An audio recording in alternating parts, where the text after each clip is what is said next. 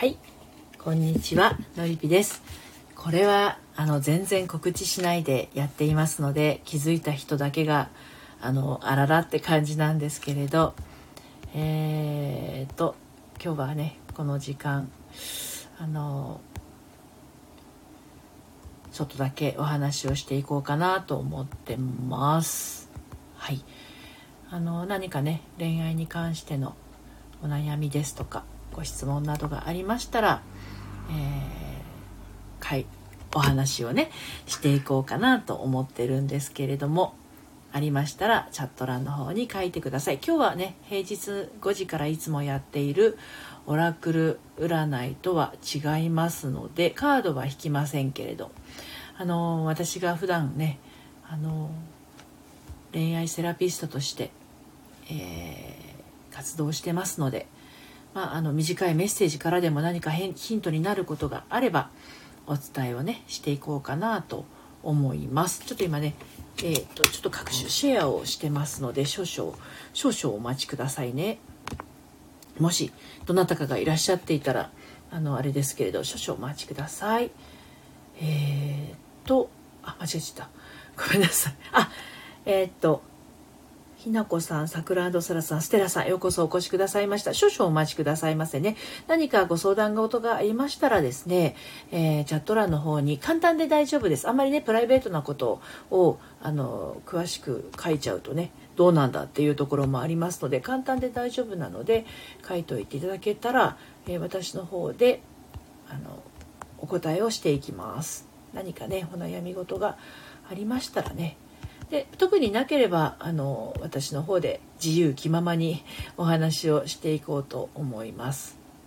はい、今日は皆さんお仕事などはねお休みかと、まあ、お休みじゃないとねこれは聞いてられないですけれどね。はい。シェア完了。はい。改めましてひなこさんこんにちは。さくらそらさんこんにちは。ステラさんこんにちは。スプタンさんこんにちは。恋愛セラピストののりぴです。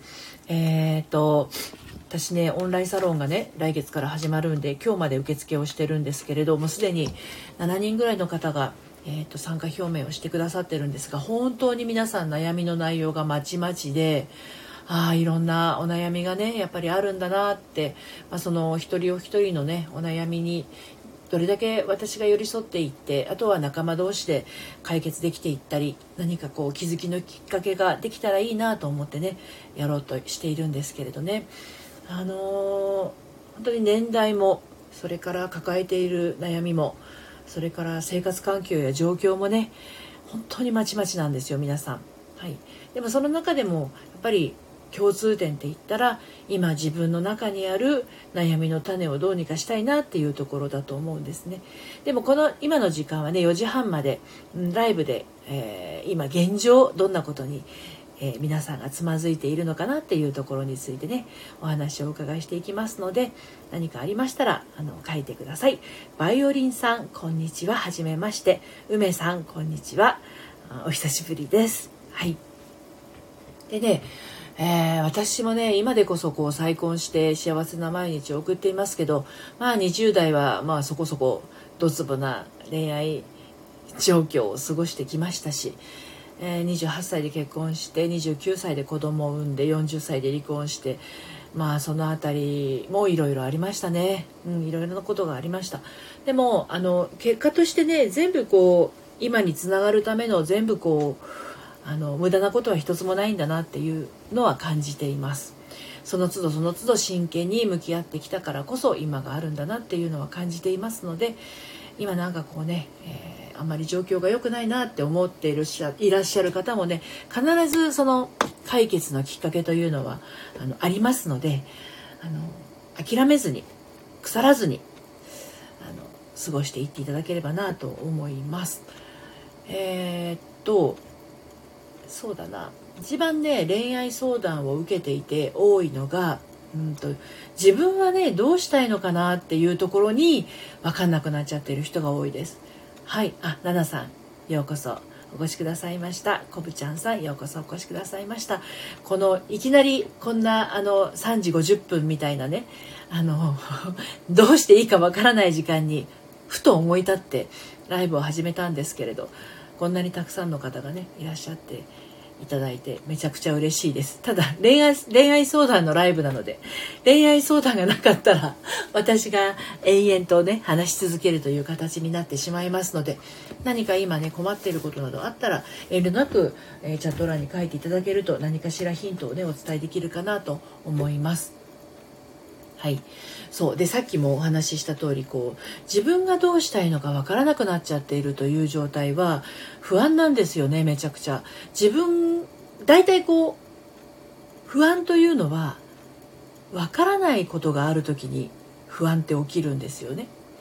でねあの悩みを持っている人っていうのは大概大概なんですけど今を通り過ごして未来を心配してるか今を感じずに過去の何かを取り出してモヤモヤしてるかどっちかなんですよね。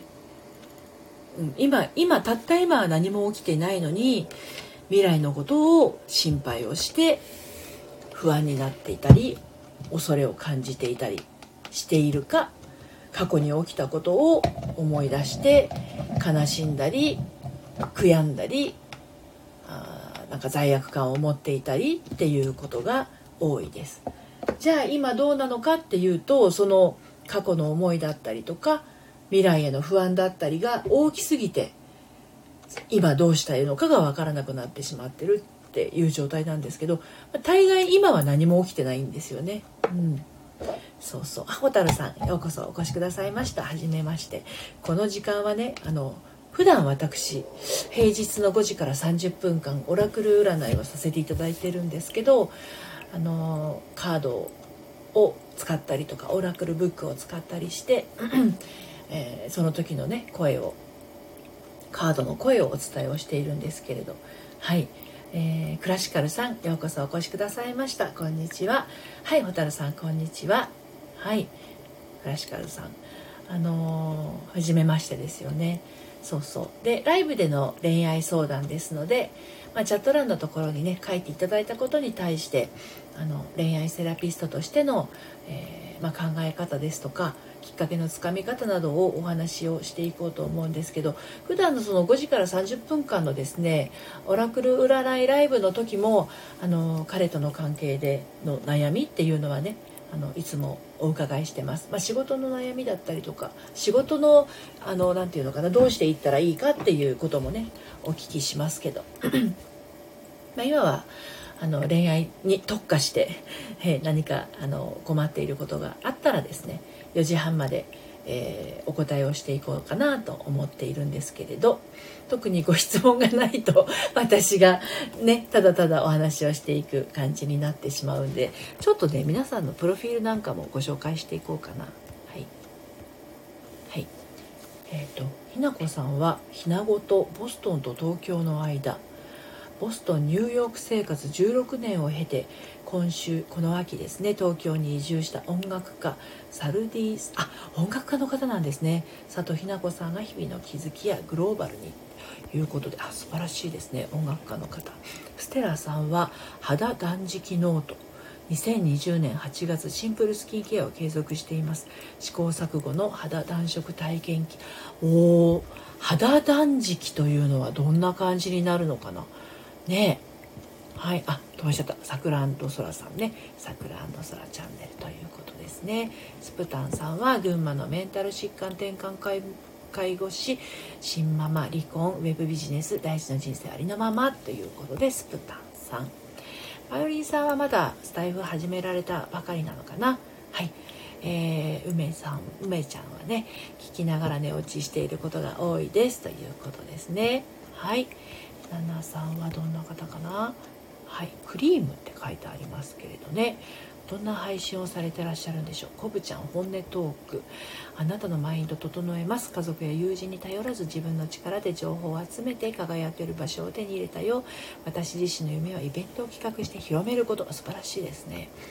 タルさんは優しさの中でゆったりした時間をめちゃくちゃ大事ですよね。そのね優しさの中にね恋愛で悩んでる方ってね優しさの中に自分を置いてない方結構多いんですよね。あの自分を辛い状況にどんどん追い込んでしまう方って意外と多くてね。はいクラシカルさんも最近スタイフを始めたばっかりなのかな。はい。はい。でねあのー、恋愛の悩みってあのね非常に自分と向き合うことが多いんですよね。自分と向き合うことがあの辛い人は恋愛をねあの楽しくできないかもしれません。あのねえっ、ー、と結局何て言うのかな。自分に優しくしてられないすることができない人だとあの相手に対してのね、えー、思いっていうものもなかなかこうね優しさがちょっとこう本本当じゃなかったり ちょっとこう無理してたりっていうところがありますので ごめんなさいね、えー、まあまあまあいつも言っているのが自分に対して優しくした方がいいよっていうことなんですよね。有谷さんようこそお越しくださいました仕事好き OL さんはじめまして今ですねえっ、ー、と恋愛ライブ恋愛相談のライブをしております。あほりんちゃんようこそお越しくださいました。この時間に珍しいでしょ？こんにちは。あのちょっとね 今日ねあの土曜日のねあののりび塾の塾生がお一人いらっしゃってねあの今土曜日の塾生は受け付けてないんですけれど長くあの受けてくださってる方がお一人だけいらっしゃってるので珍しいですよね。あのセッションが終わって、えー、ちょっとこの時間にね恋愛相談ライブを久しぶりにやってみようかなと思ってね4時半までやっております。でえー、っと、まあ、悩み相談っていうのは、えー、その方の状況を詳しくお伺いしないとなかなかこうあの端的な部分はお伝えできないんですけれどでもって 悩みの答えっていうのはね大抵皆さんお持ちなんですよ。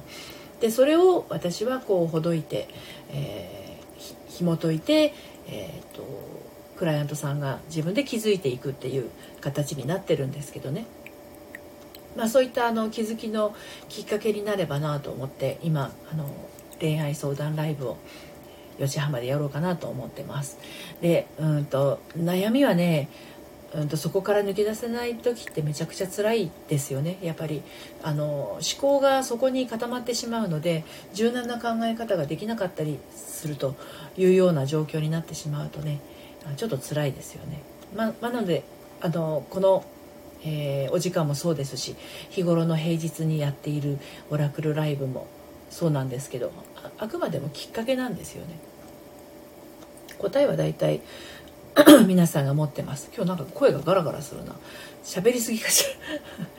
そうなんです。だからあの彼氏に会えないとかうん会えないから寂しいとか会えなくて辛いとか恋愛がうまくいかなくて辛い婚活がなかなかね思った通りに進まないっていうのも何かしらこうきっかけがあって打破できない状況ですのでそこをほどしほどいてあげるとねなんてことないことがあのきっかけだったりするんですよね。うまくいかないきっかけが。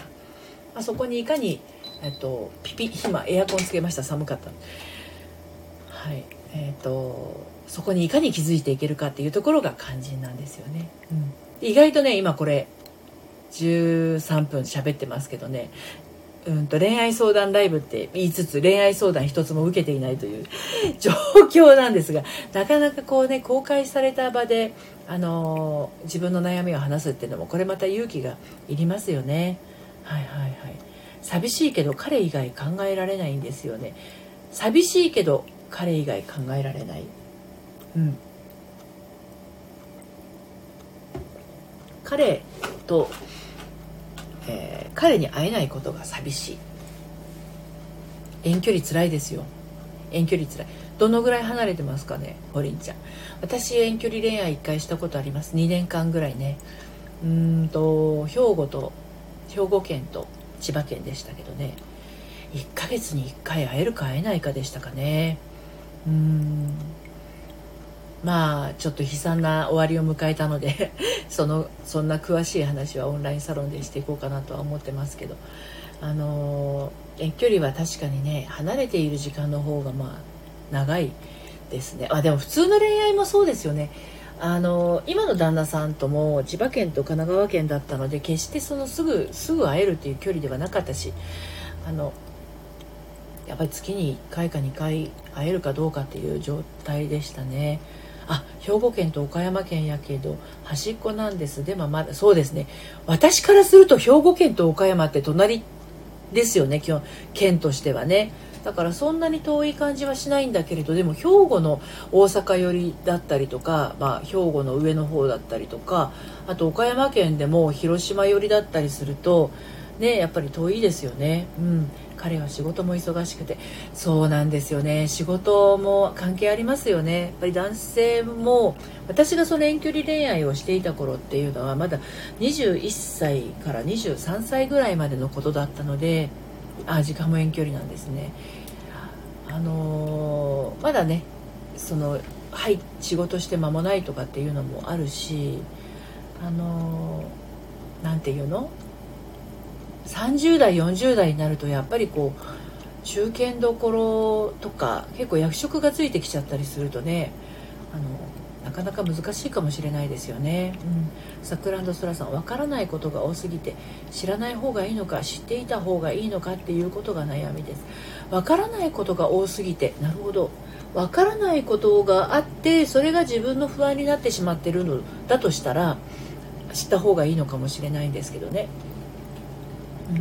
まあ、知らないことが知らない方がいいことっていうのも往々にしてありますよね。全部が全部あの知っておく必要もなかったりしますしね。知ることによってより不安が広がるっていうこともありますからね。あの自分に必要なことだけあの知っておいたらいいんじゃないかとは思います、まあ、知る内容にもよりますけれどね、うん。まあ、会いたいのに会えないという悩みそれからどこまで知るっていうのもあの悩みになりがちですけれども、うん、あの大事なのはやっぱりこう自分がこうご機嫌でいられる状況をいかにこうキープできるかっていうところかなっていうのはありますね。うん、あの自分が傷つくような恋愛はやっぱりしない方がいいですしね。まあでも勝手に傷つきに行っちゃうっていうのもそれはそれで問題なんですけど要するにのリピ塾の肩書きが脱妄想瞑想女子っていうのがくっつくんですけどあの想像力っていうのは非常に大事だと思うんですね。彼とお付き合いすることで私はこんなに幸せなんだっていう彼がそこに生きているだけで こんなになんか 日々に日々に励みが出るみたいなそういう想像力は大事だと思うんですけどあのこの会えない時間にねあの不安が広がっちゃうような妄想の方はあのしない方がいいと思いますしね、うん、堀さん聞いても答えてもらってないことが結構あるけどちょうど仕事が忙しくなって土日も潰れるから嫌から仕方ないかなと思いつつ。なるほど。聞いても答えてもらってないことが結構あるけど。この聞いても答えてもらってないことってうんと電話でとか直接話してとかですかねそれとも LINE とかそういったテキスト文字でのあのやり取りなんでしょうかねっていうところもありますよね。うん LINE ですよね。うんうん。LINE とかってね、そう、わからないのも不安ですよね。潰れるくらいやから。ああと仕事は土日も潰れるくらいやから仕方ないかな。なるほどね。あのね本当に知りたい内容は文字はやめた方がいいですねうんそれもあります打つのめんどいっていうあのね男の人って、まあ、女性でもいますけど打つのがあの考えなきゃ答えられないことを文字で長く打つっていうこと自体が大変っていうところはありますよね。うん。ふむふむ。堀井さんそれ分かります。そう。あのね本当に答えがもらいたい質問だったらやっぱり質問する質問の仕方っていうのもありますし確実に答えをもらう打ち方っていうのもありますしこれこの間の立皮塾に1月から始まる方にねアドバイスをさせていただいたらなるほどっていうふうにおっしゃってましたけどあの確実にこの答えがもらえる書き方をしないと相手の人って思案しなくちゃいけないじゃないですかね。考えなくちゃいけないことね。ね。桜空さん。うん。あの自分が得たい答えを得るための質問をするわけなんですけどその自分目線ばかりが強くなると相手に対しての思いやりが欠けてしまうっていうところも発生してしまうので相手が答えやすいかどうかっていう質問をしないと答えづらいんですよね。男性もね。そう。だからあの質問の仕方っていうのはすごく大事かなっていうのは思います。うん。確実にこのことに対しての答えをもらうための質問。相手の状況を踏まえた上の。でそこまで考えるのが面倒くさいなってやっぱり女性側も結構あの LINE 一つ打つのにも気を使っちゃうようになるのだとしたらやっぱり電話で話す。あの直接話すのが一番だと思いますよ。でその話した時に声の温度を聞きながら、えー、聞きたい知りたいことを聞くっていうのが自分も安心するしあ彼もそういうことなのかっていうことで答えやすいっていうのもあります。だから一番おすすめは会っている時に話すなんですね。でも物理的に会うのが難しい場合には声で聞く。っていうのが大事だと思います。で例えば今私が話している内容も文字で書いたらもしかすると受け取り手によってはあめちゃめちゃのりぴさんきついこと書いて書いてんなって思うかもしれないんだけど声で届けているとあそういうことなのねっていうふうに受け取れることってあるじゃないですか。だから今忙しいんだけどっていうのも今忙しいんだけどっていう言い方と今忙しいんだけどっていう言い方といろいろトーンであるわけなんだけどそれが文字で「今忙しいんだけど」って来た時にはそれをどう受け取るかっていうと受け取った側のテンションで相手のやり取りを相手のやり取りじゃないや相手の発したものを受け止めるのでこっちが勝手に妄想している内容でその文字をあのトーンで読んでるわけですよね。なので誤解も生じやすいんですよ。あ迷惑だったのかなみたいな風に捉えてしまいがちなのがその文字のやり取りなんですよね。で特に恋愛の初期段階だとですね相手がどういうふうに感じているのかっていうのをどう受け止めるかっていうところが一番大事になってくるので妄想をできるだけしないで済むような状況に持っていかないとあの苦しくなりますよね。はい。ホリンさん。直接会えた時に元気そうやったらちょっとずつ聞こうかなって思ってます。彼も文字やと誤解が多いって言ってました。うん。彼の彼もよく分かってらっしゃいますよね。うん。そうなんですよ。で無妄想。そうですね。脱妄想って私は言ってますけどね。脱妄想。で妄想を私が言ってるのがそのノリ美塾が脱妄想瞑想女子なんですよ。で妄想をしてると自分の思考の中で瞑想し始めるんですよね。うん。そう。脱です。脱妄想瞑想女子です。妄想し始めると瞑想し始めます。深く追求できない質問さくらんそらさん。えー、深く追求できない質問とか質問の仕方がまずいのか誘導したような質問しているかも。そう誘導しているって自分がちょっと自覚し始めた時っていうのは自分の中でこれを言ったらどう思われるかなとかこれを言ったら嫌われるんだろうなとかこれを言ったら誤解されちゃうかもなっていう相手の脳みそをちょっと面倒見始めている状況になりかけてるんですよね。うん。ホリンさん、質問の仕方難しいですよね。考えすぎて空回ったりしそう。そうなんですよ。考えすぎるっていうことは、相手に思いやりを持つというよりは、相手からどう思われるように、どう思われるかなっていう自分のための守りに入っている時なんですよねだからもうどっちかっていうと屈託なく聞いちゃった方がいいんですよでそれを屈託なく聞くのをあの踏 むあの屈託なく聞くのを文字でやり取りするんじゃなくて電話だったりとか直接会うっていうのがベストですよっていうことですね。うん一番いいのはやっぱり直接会ってる時なんですよ。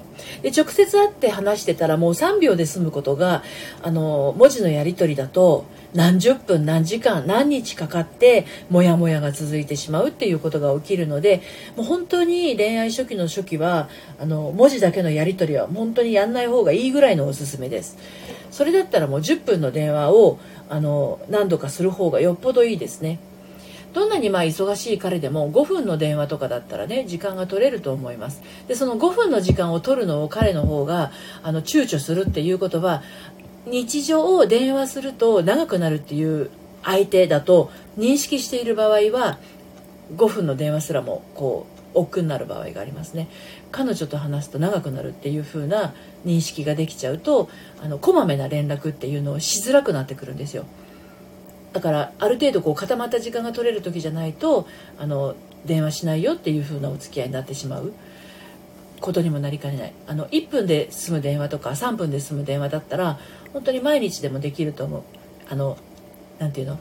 消息確認みたいな生存確認みたいなあの感じであ元気な声聞けて安心したじゃあねみたいな感じで終われるんだったら毎日でもできると思うんです。それがあのあでこうでなんでかんでみたいな感じの長い話になってくるとそれぞれその生活のねパターンとかサイクルとか日常のルーティンワークがありますから負担になってきちゃうんですよね毎日長いとね、まあ、それでもお互いのことが大好きで大好きであのお互いがそれがしたくて、ね、あの毎日夜寝る前は30分彼との電話みたいなパターンになってる人はそれでいいんですけどそうなるまでまでの間っていうのはお互いがどんな人なのかなとかあのどういう感じなのかなっていうのがつかめないうちっていうのはねあのあまり長い電話が、うん、男の人は話し下手だったりとか。電話で長く話すよりも直に会ってた方が楽しいよっていう人もいますしね。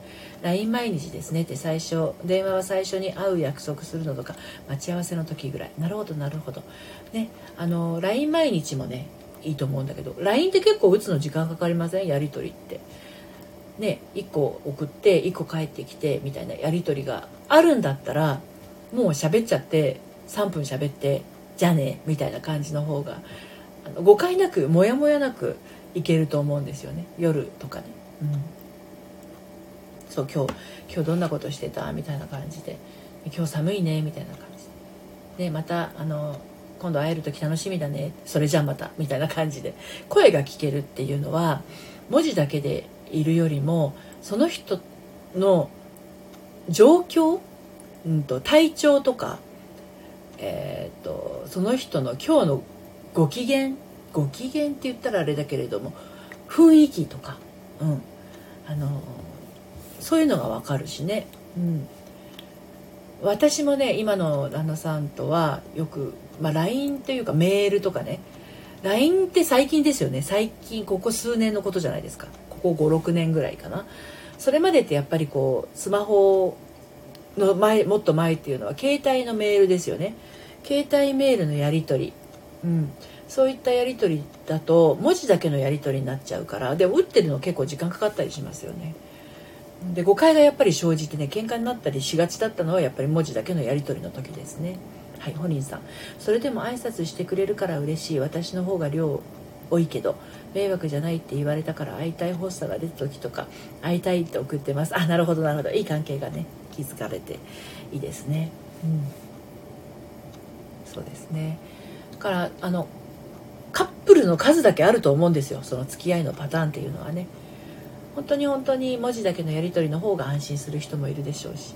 喋ったらお互い会いたいからね。あの1分2分のつもりがあの5分10分1時間2時間になっちゃうからっていう時もあるでしょうし。そう。まあただ私の場合は文字だけのやり取りの方が誤解が生まれて喧嘩になることが多かったな。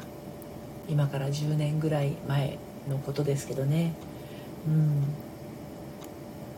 そうそうそう。あでもねそうだ。この間私入院してたじゃないですか3日間。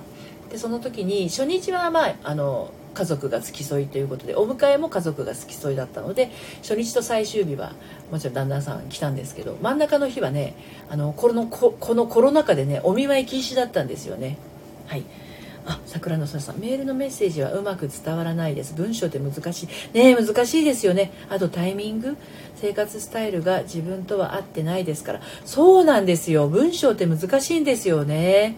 そうなんです。そのメールのメッセージではうまく伝わらないですって本当にその通りだと思います。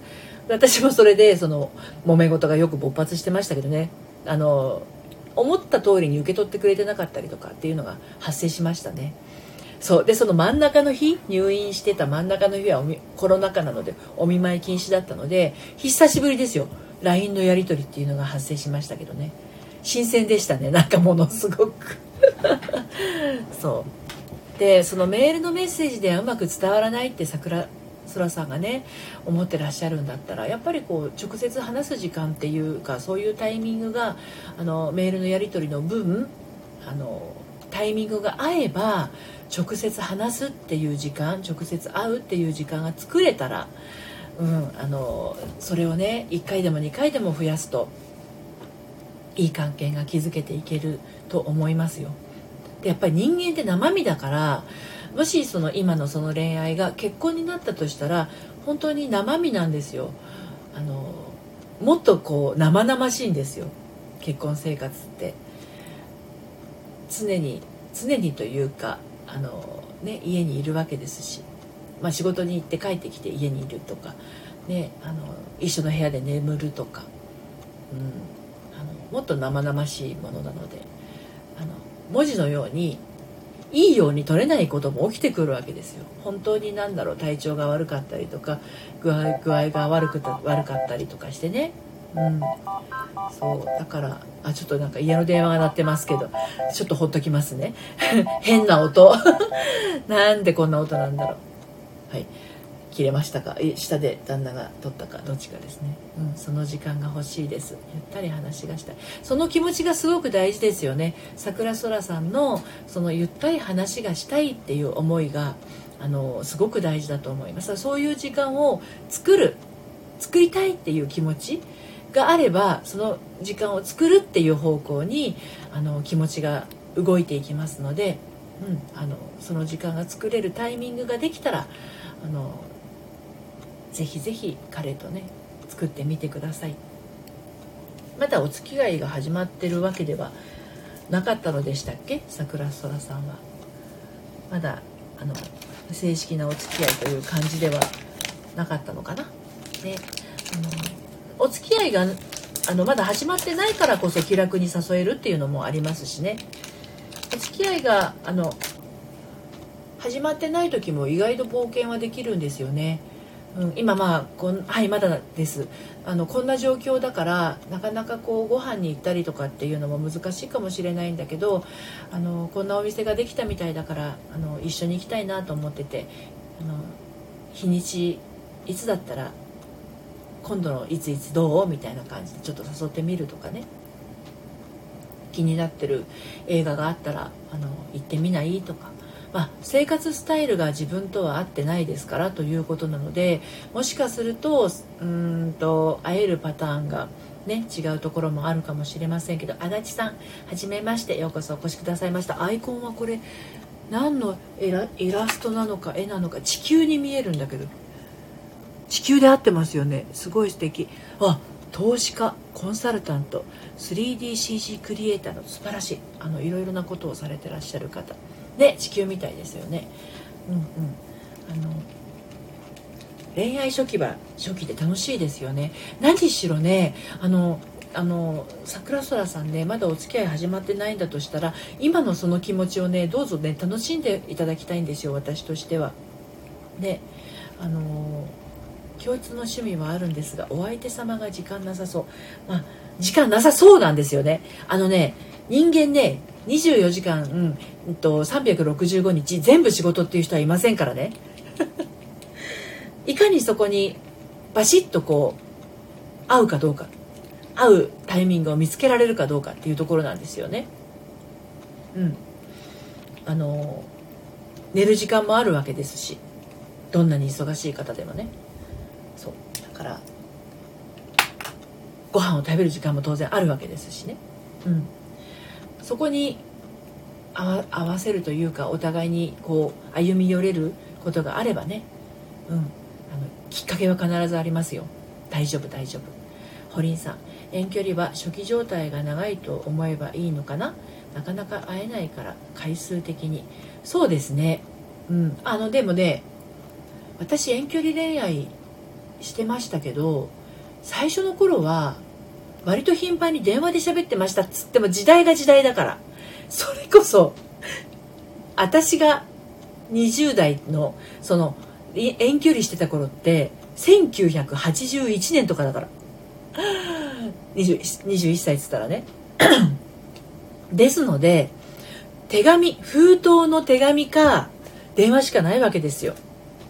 しかも携帯ないので家電です。はい。そう。だから喋ってましたよやっぱり。10分でもね5分でも。遠距離だから電話代もかかるじゃないですか。だからあの何時って決めてあの喋ってました。トリピー若く見えすぎ。あの能天気だからね若く見えるのかもしれないです。はい。あまあよくいろんなこと考えてないです。だって子供はでももう31歳と28歳ですからね。はい。もういい大人です、うん、あの喋ってましたよだから何しろ喋ってくださいだね今の時代がそのメールとか LINE とかあるからね余計にそのえっ、ー、と生身の付き合いが減っちゃうんですよね。うん、だからね、ホリンちゃんもね、できるだけね、喋る機会をね、作ったらいいと思いますよ。うん。あの、LINE を5分やり取りするんだったら、3分喋る。その方が、お互いに安心すると思うんですよね。うん。まさりゅうさん、こんばんは。こんばんはじゃないまだこんにちはか。外がでもちょっと薄暗くなってきました。あのようこそお越しくださいました。こんにちは。2020現在アイドル DD アイドル DD アイドルから学ぶ生き方および日々の雑談チャンネル。マサリュウさんどうもどうも。はい。今恋愛相談してます。お久しぶりです。恋愛のお悩みがありますか？うん堀井さん。声が聞きたいって言っちゃおうかな。でも彼の電波悪いんだよな。途切れ途切れの中に聞こえる声。いいじゃないですか。声が聞きたいっていいと思いますよ。うん。声が聞きたいっていうのはすごくいいいいと思います。うん。それ。直に会っておしゃべりしたいけど。でそのそれが素直な気持ちですよね。あの直に会っておしゃべりしたいっていう気持ちがね本当の声。だからねいかにその本音を言えなくしてるかなんですよね自分で。ね声だけでも聞きたいよね。私聞いてましたもんだって実際。文通なんてそんなね手紙出して届くのに1日2日経ってまたお手紙が来るのに1日2日経って、まあ、それでも月に4回ぐらいはやり取りしてたんでしょうけど。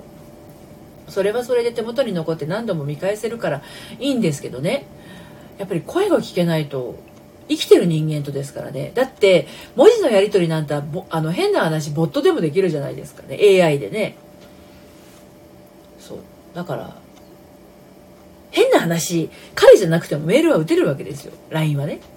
彼じゃない人が打ってるかもしれないじゃないですか。でも声は彼でしかないわけですよ。まあ、LINE も彼じゃない人が打ってるなんてことはないんですけれどあの文字は誰が打っても同じ文字なんですよ。でも声はその人の声なんですよね。それ怖い。だから本当にその人であるっていう証明である声ねその人の肉体直接会う会いに来る肉体とかその人の声。だから文字を打つやり取りの拘束時間の3分があるのなら生身の声としゃべる3分の方が私は全然こう恋愛初期なんか特にねいいと思いますよ。うん、本当にそのいかにその触れるかっていうことですよね。生身の人間として触れ合えるかっていうのが大事だと思います。うん。電波が悪いんだったらなおさら？短くても長いとイライラしちゃうかもしれないけどね。電波。うん。あ30分になっちゃった。のりぴ時間大丈夫。そうですよね。私30分って言ってたんだ。そう。この辺りでね 終わりにします。電波。そう。電波が途切れ途切れだから短くてもいいから声が聞きたいなっていう感じ。ええー、ホリンさん、のりぴさん、実はずっと前にそれをやられました。えええそれってどれ？それってどれ？別な人が LINE 打ってたとかそういうやつ？怖い。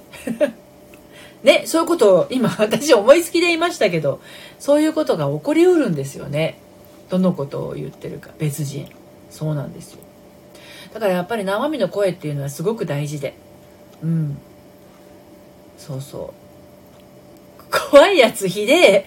ほんとほんとひでえですよね。うん。だからそんなことが起きちゃうので、あの、生身の声、その人だけにしかないもの 口悪くなっちゃう。いいんですよ。口悪くても大丈夫です、うん、そういったなんか自分のね本質的なものをあのこれは言っちゃいけないとかこれを考えちゃいけないとかこれを感じちゃいけないみたいなことをやってると本当の自分というものがですねそっぽ向いてしまいますので思ったまま口を出たこあ口をついて出た言葉っていうのは意外と本音だったりするのでそれすごく大事です。はい、切りました。その方と。うんそりゃそうですよね。嫌ですよね。そんなのね。うん。そうですそうです。てなわけで あのなんだかんだ40分ぐらい喋ってました。楽しかったです。あの桜空さんとねホリンちゃんとお話ができてあのやってよかったです。このライブね、うん、普段のねあのオラクルの時だとどうしてもオラクルを引くことに私も集中してますのであのグリグリパンチ時計だ。グリグリパンチってなんか可愛いですね。痛そうだけど可愛いかも。あのそう普段はこうここまで深いところまではねなかなか喋ることができませんけどね、うん、あの まあグリグリパンチの刑をねあのしないとねその人ね、うん、まああのまた月曜日にはねオラクルをやろうと思ってますのでお時間が合いましたらね遊びにいらしてください。はい今日はこの辺で、えー、突撃ライブはね終わりにしようと思いますけれどまあだんだん夕方になって冷えてきましたのでどうぞ暖かくなさってくださいね。風邪ひかないように今年も残りわずかになってきました。本当にあと5日ですね。早いです、えー、あっという間ですけど皆さんのそういったね人のことを思うっていう尊い気持ちを大事にしてお過ごしください。はいほりんちゃんまたお楽しみ様でした。面白い文章がまたお楽しみ様でした。ありがとうございました。楽しかったです。桜空さんこちらこそです。どうもありがとうございます。はいそれでは今日はこの辺で終わりにしたいと思います。はいどうぞあの土曜日ゆっくりなさってください。はいありがとうございました。それではまた。はいあとありがとうございます。さようなら。